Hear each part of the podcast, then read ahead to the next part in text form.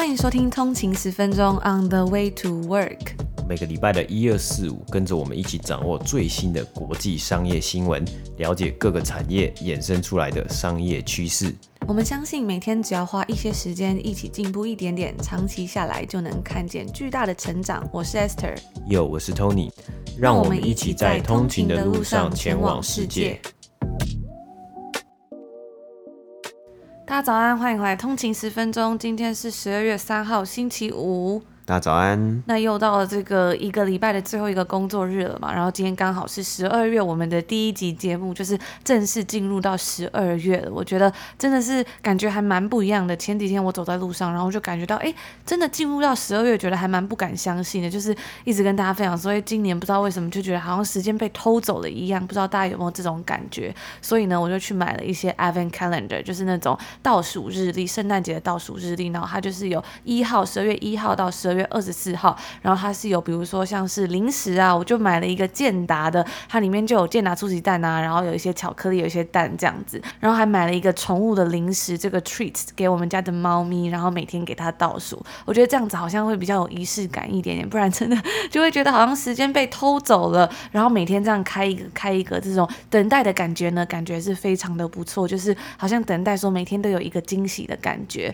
我记得我们去年的时候啊，因为疫情的时候，圣诞节。都在家里过嘛，所以我们就还去订了一个圣诞树的那种 Advent Calendar，然后里面呢就是可以自己放自己的小礼物，然后我们就想说，哎，我们彼此给对方写一些打气的话，然后做一些小游戏这样子。没想到时间过得很快，就是一年又过去，又来重新的要过一个圣诞节了。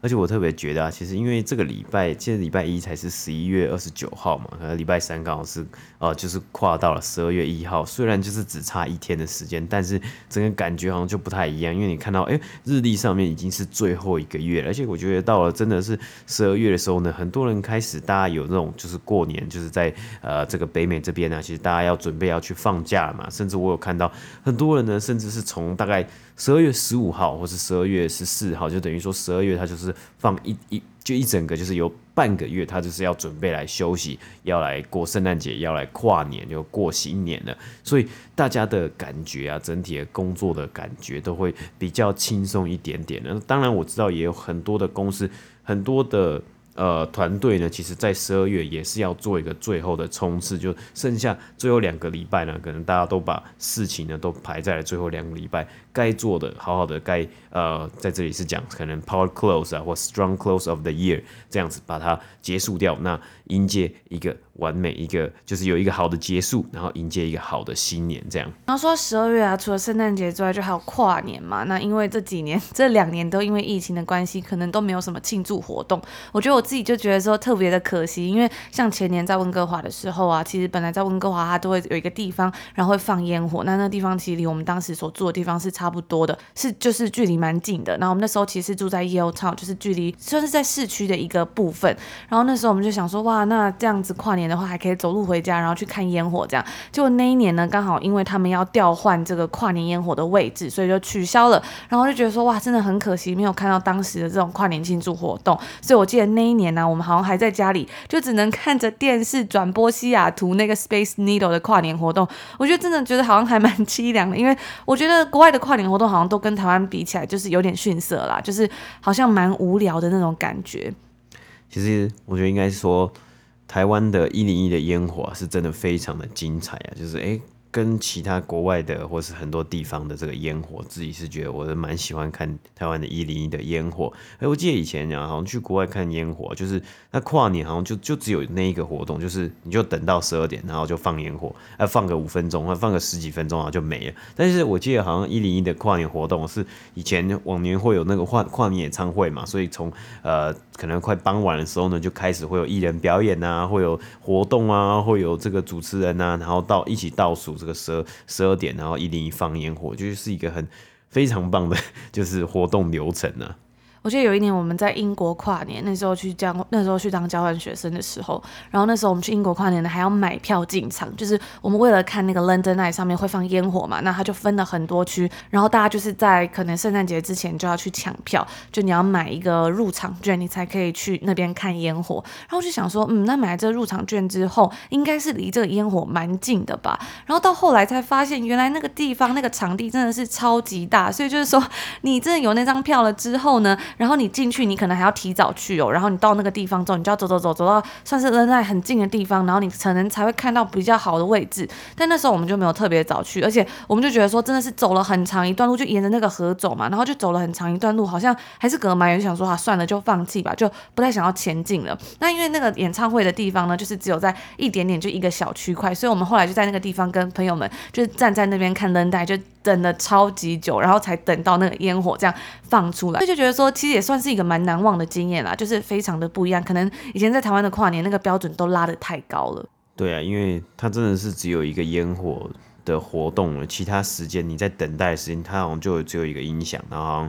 某一个地方有 DJ 在放音乐，就就放音乐，就是只有音乐而已，背景音乐而已。那就觉得，哎，好像在一个就放音烟火之前的那个等待时间，好像有点太冗长了。那不知道大家今年跨年有什么样的打算呢？今年的跨年我们就搬到多伦多了嘛。那多伦多真的是就是非常非常的冷，所以我们想说，可能还是得待在家里，就是看看电视转播啊，或是可能附近会有人放放烟火吧。但是可能就是在家里制造一点仪式感啊，然后做做饭，煮一些喜欢吃的东西，喝点小酒。不知道大家今年跨年有什么样的计划呢？也欢迎可以跟我们分享哦。今天是北美时间的十二月二号，星期四。那我们来看一下今天的美股三大指数。道琼工业指数是上涨了六百一十七点，涨幅是一点八二个百分比，来到三万四千六百三十九点。S&P 五百标普五百指数呢是上涨了六十四点，涨幅是一点四二个百分比，来到四千五百七十七点。纳斯达克指数呢是上涨了一百二十七点，涨幅是零点八三个百分比，来到一万五千三百八十一点。那我们看到今天收盘呢，三大指数皆有上升的状况嘛。不过我们也看到，因为新的变种病毒的影响啊，也造成本周的股市呢是上下波动。今天收盘呢，标普五百指数里面的十一个产业别呢皆有上涨。那除了变种病毒之外呢，联储会主席 Jerome Powell 前几天宣布啊，可能会加速减少购债计划的动作，也让当天的交易啊，股市是直接下跌。因此，许多投资人都在关注啊，在接下来变种病毒对于经济的影响，以及持续的通货膨胀，会不会来去也去影响到联储会货币政策的改变啊，或是有不一样的变化？例如，很多人就在关注，会不会在二零二二年，也就是明年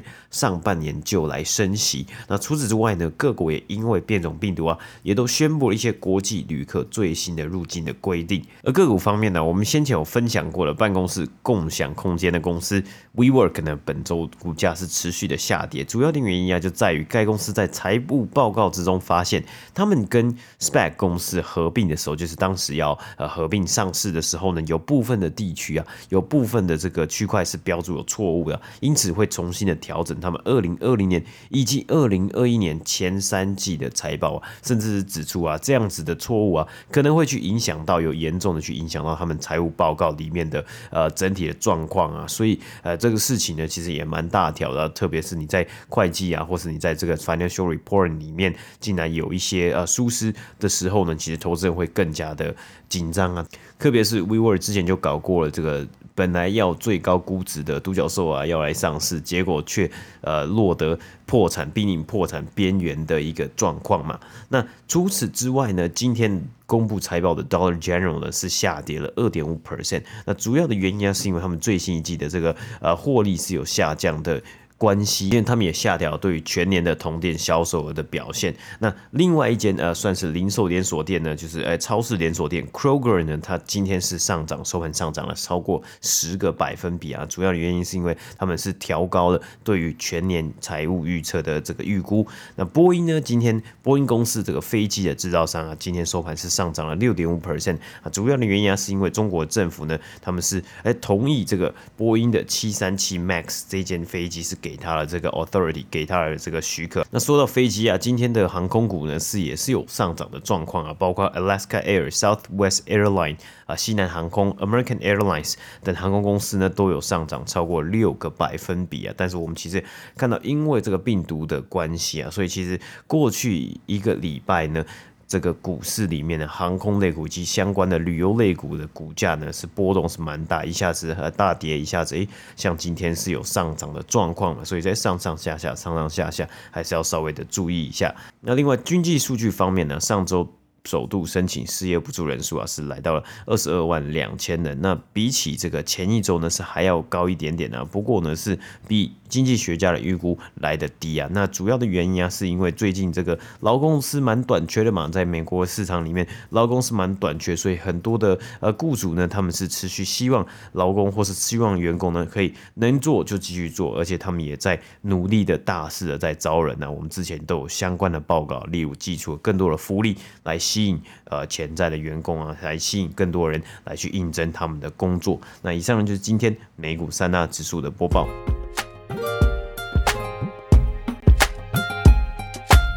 是十二月的第一个星期五嘛，进入到了一年的最后一个月。今天我们就来跟大家分享一些近期蛮值得关注的消息。那首先呢是上一集节目啊，我们才跟大家分享到说，Jack Dorsey 要卸下 Twitter CEO 的职位，不过呢，他将会继续担任他另外一间公司 FinTech 公司 Square 的 CEO。那有外媒啊就指出说，他也许是为了要更专注在 Square 的业务上面，因为最近啊这个 Square 可以说是蒸蒸日上嘛。然后很快的呢，Square 马上就有新消息传出。了，继之前 Facebook 改名叫做 Meta，Square 呢也要将集团名称改名叫做 Block。那听到这个字呢，大家不知道有没有想到另外一个东西？那改名叫这个 Block 呢，就象征说这间公司要从原本的销售以及支付业务转向更多是面向音乐、现金转账以及区块链上面。那这个加密货币的爱好者 Jack Dorsey 在他的领导之下呢，他们原本旗下的这个服务将继续叫做 Square。那跟脸书不一样的是，他们的股票代号维持不变，依然是 SQ。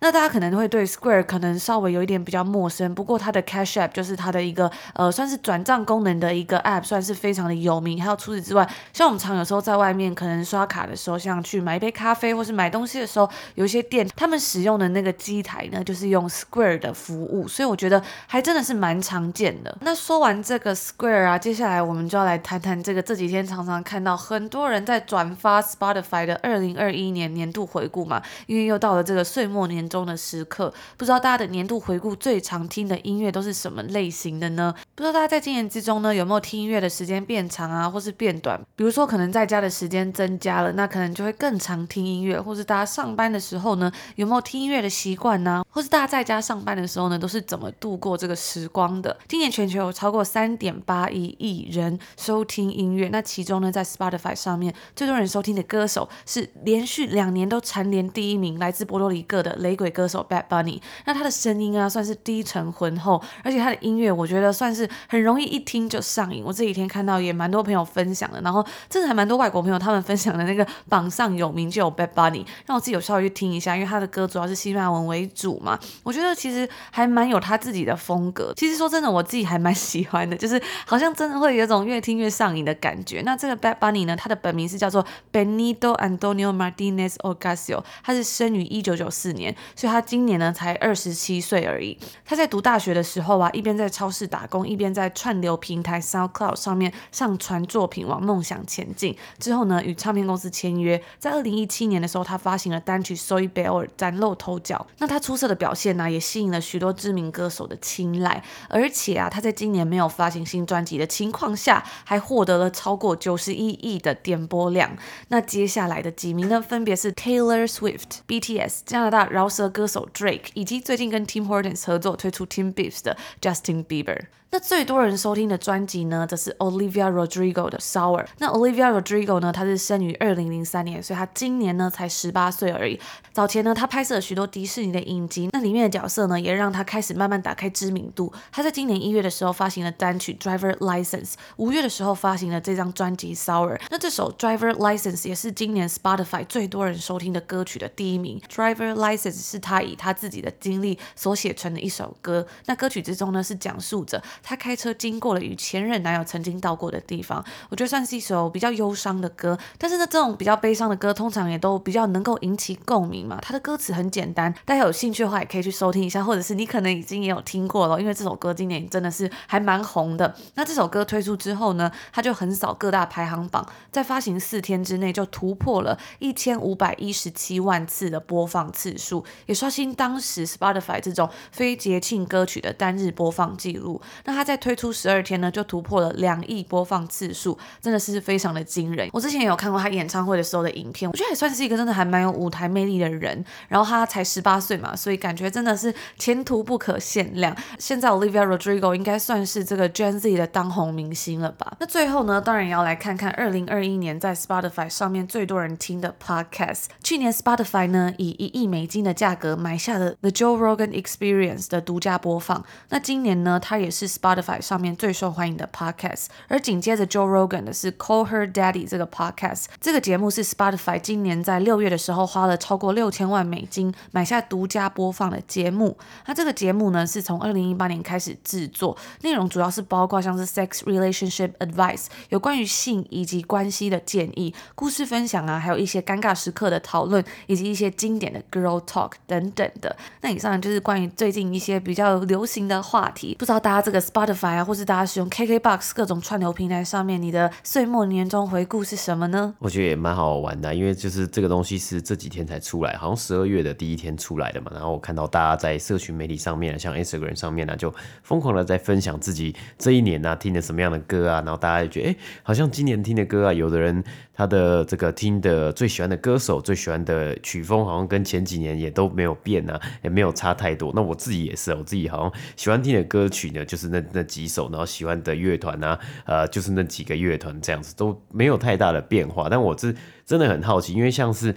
但是我觉得真的很惊讶，但是可能在国外真的很红吧，像 Drake 啊，在这里啊多伦多的加拿大饶舌歌手，真的很多外国朋友他们很喜欢听 Drake，或是嗯、像是跟 Drake。同样曲风，比如说今年也有出专辑的 Kanye West，呃，比较饶舌的、感觉这现在呃最主流，在美国或是北美市场啊，甚至很多地方很主流音乐就是这个饶舌音乐，就跟以前好像也不太一样。但我觉得就是音乐的曲风就是会一直在变嘛，流行总是会一直在变，不断的演进，然后也会有更多呃新的曲风啊，或者很更多呃很厉害的艺人音乐人出来。那我记得我们之前也有讲过一本书，叫做《摇滚经济学》，去探讨这个音乐产业背后。的呃一些小故事啊，或是一些趋势等等的，我觉得写的很不错。那我们在之前订阅节目之中呢，有呃特别来分享到这一本书，非常值得一听。那我们每个月呢，也都会有定期的好书分享。如果加入通勤十分钟订阅 VIP 呢，就可以有专属福利，就是我们每个月呢都会抽出十本书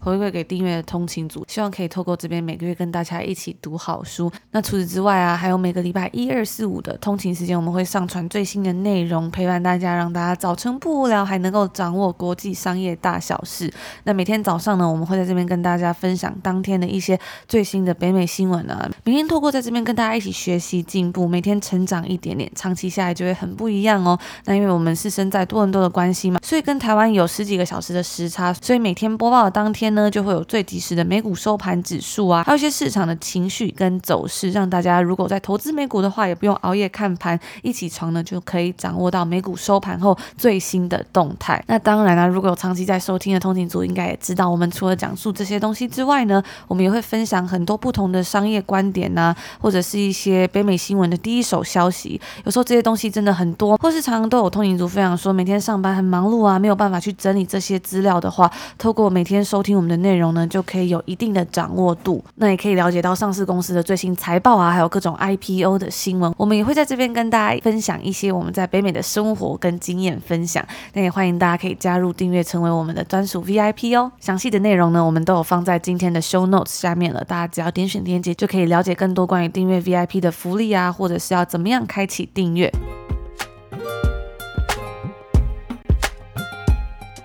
今天接下来一则新闻呢，我们要来分享财报。那今天的财报的公司呢是 Snowflake。那这间线上云端数据服务公司啊，应该算是去年二零二零年。数一数二瞩目的上市公司啊。那他们大约是在去年秋天的时候上市，当时我们也有播报过他们的上市 IPO 啊，也吸引到了相对的这个前端。公布财报的 Salesforce 和巴菲特的伯克夏公司来投资啊，那当时 IPO 募资的定价是在每股一百二十块，这个一百二十块的价钱其实也是他们当时预计的范围的高高高点呢。那然后呢，上市交易后，呃，股价也是飙涨的，一路飙涨到将近快四百块美金啊。后来经历了一段下跌到两百多块美金，近期慢慢的爬升。昨天盘后呢，公布财报表现之后，直接飙涨，今天收盘上涨了十五 percent，来到三百六十块美金啊。首先，我们稍微来介绍一下 Snowflake 啊，同时也是因为这个去年疫情嘛，很多公司就开始思考要如何将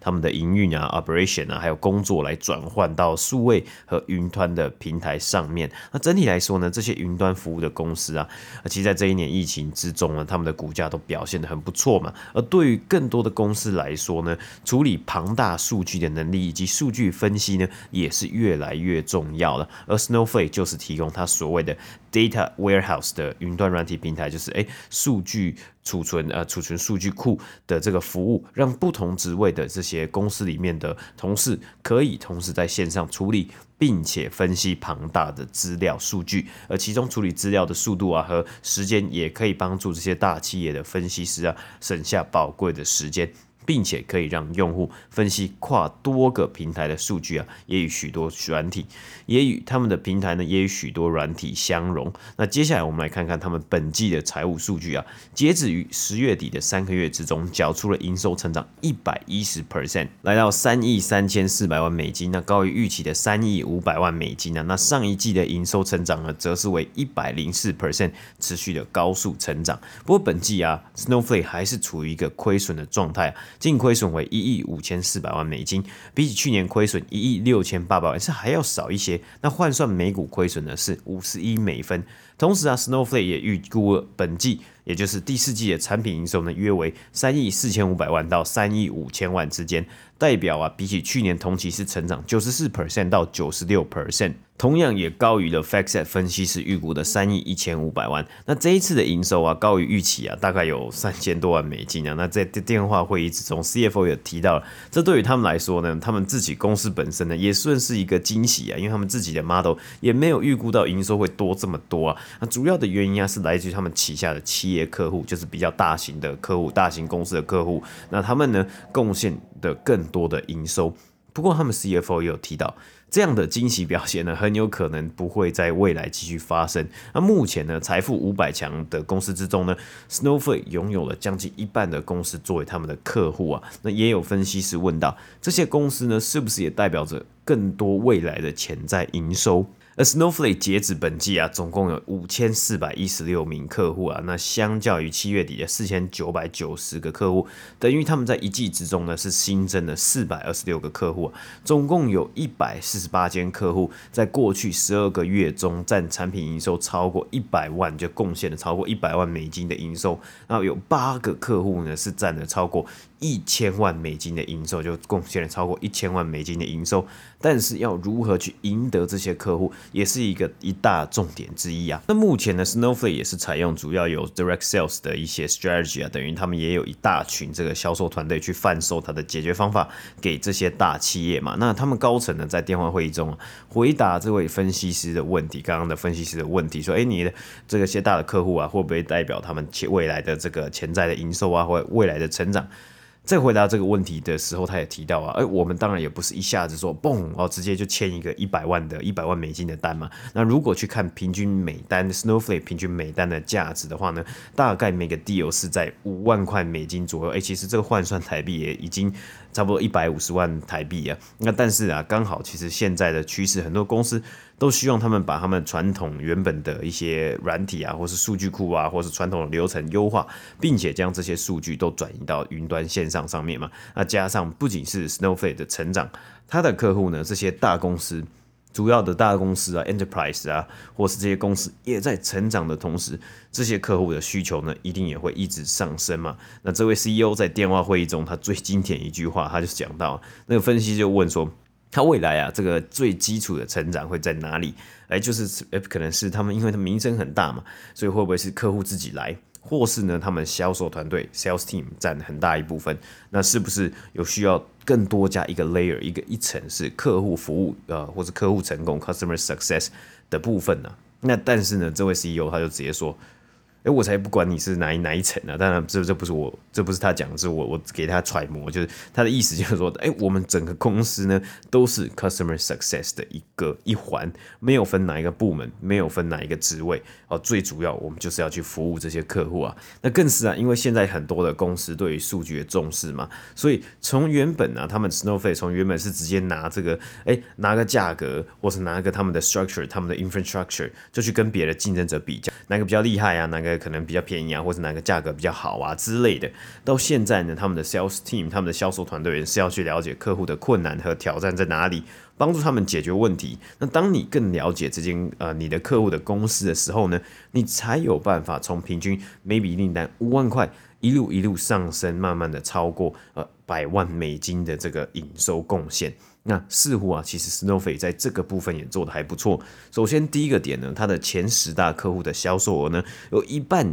以上呢是超过了这个本季的产品销售额一百一十 percent 的成长。那预估这个趋势在第四季呢也是会继续的看到。那另外呢，我有稍微在 LinkedIn 上面查了一下，我自己的感觉，我觉得他们的销售团队呢，Sales Team 呢也算是还蛮强的。那这个部分呢也可以持续的来关注一下。有时候其实是想想要了解一个公司，去 LinkedIn 上面看一下他们上面的员工啊，或是看上面的管理团队啊，可以稍微了解一下这间公司它的未来，或是它的管理团队的想法，它的 Vision，它的这个呃对未来想象是在哪里？那他们的个性啊，他们的呃整体的文化。或是是怎么样，稍微可以感觉一下，但毕竟我们不是那个公司的人嘛，但就可以利利用 LinkedIn 这样的平台来稍微的去看一下。那当然，除了销售团队之外，你还是要拓展到其他市场嘛，你要做不同的事情来去让你整体的这个潜在市场变得更大，让你的营收或是让你的这个呃业务呢更多嘛。所以呢，他们这一次呢，其实他们也提到了呃国际市场的拓展。让 Snowflake 在以色列、南韩和阿拉伯联合大公国这三个国家呢开始有营运。那同时呢，让投资人兴奋的呢，也是对于他们目前全年二零二二年财务年的财务预估呢，预计产品营收可以达到十一点二亿美金到十一点三亿美金，那代表是一百零三到一百零四 percent 的年增率。那同时也高于分析师的预估啊。那很多分析师呢也保持了对于该公司的买入的评级。以及有部分的分析师甚至调高了对于 Snowflake 的目标价。那虽然目前呢，他们本季到呃第三季为止呢，都还是没有获利，但是 Snowflake 的 CFO 对于利润率的部分呢，还是有保持信心呢。那预计会在明年的投资人日 Investor Day 上面呢，公布更多关于呃毛利和自由现金流的内容等等。那以上，就是今天我们分享 Snowflake 财报的表现。那以上呢，就是我们今天星期五要来跟大家分享的内容啦。今天又到了一个礼拜的最后一个工作日了嘛，大家真的是辛苦努力工作了一个礼拜。接下来周末呢，可以好好放松休息一下了。那我最近呢，这两天也看到了一个新闻呢，就是特斯拉它要来卖一个小孩子儿童版的。ATV 四轮 ATV，那 ATV 呢？它中文呢好像是叫做全地形四轮越野机车啊，俗称就是这个沙滩车啊。那大让大家比较这个 picture 比较那种图片的概念呢、啊。那它要卖的呢，它的名称呢，这次 Tesla 这个名称是叫做呃儿童版的，那它英文是叫做 Cyber Quad，那就是因为他们要上市这个 Cyber Truck 嘛，他们的自己研发自己的推出来的算是四轮的皮卡卡车，它长得是非常跟一般的像。呃，原原本传统的 Ford 啊，或是其他车厂的呃皮卡车是非常的不太一样，很有这种有棱有角的未来的现代感感觉吧，就是非常有这种现代感感觉。然后整台车算是银灰色的嘛，我记得之前他们在开出厂的时候还玻璃破裂了嘛。嗯，对啊，那一次也是蛮好笑的嘛，就是那一次的算是一个 demo 嘛，然后 Elon Musk 就想要拿石头去砸那个车窗，结果那个车窗就不小心真的破了。然 后他就说，哎、欸，但那时候是说很非常的坚固嘛，那我觉得这也是蛮好，就是有一个一个趣闻呐。那这一次的这个，呃，因为伴随着 Cybertruck 要上市，然后他们就推了一个算是蛮好玩的 project，就是 Cyber Quad。那这一辆。孩童、儿童的那种越野机车呢，要价是定价是一千九百块美金。那根据外媒的报道啊，目前是只有限定美国的地区才能啊运送。不过一千九百块美金买一个就是儿童的越野车，好像蛮贵的。我不知道一般儿童越野车到底要多少钱，只是一千九百块美金，大概换算台币可能已经将近要六万多块了吧。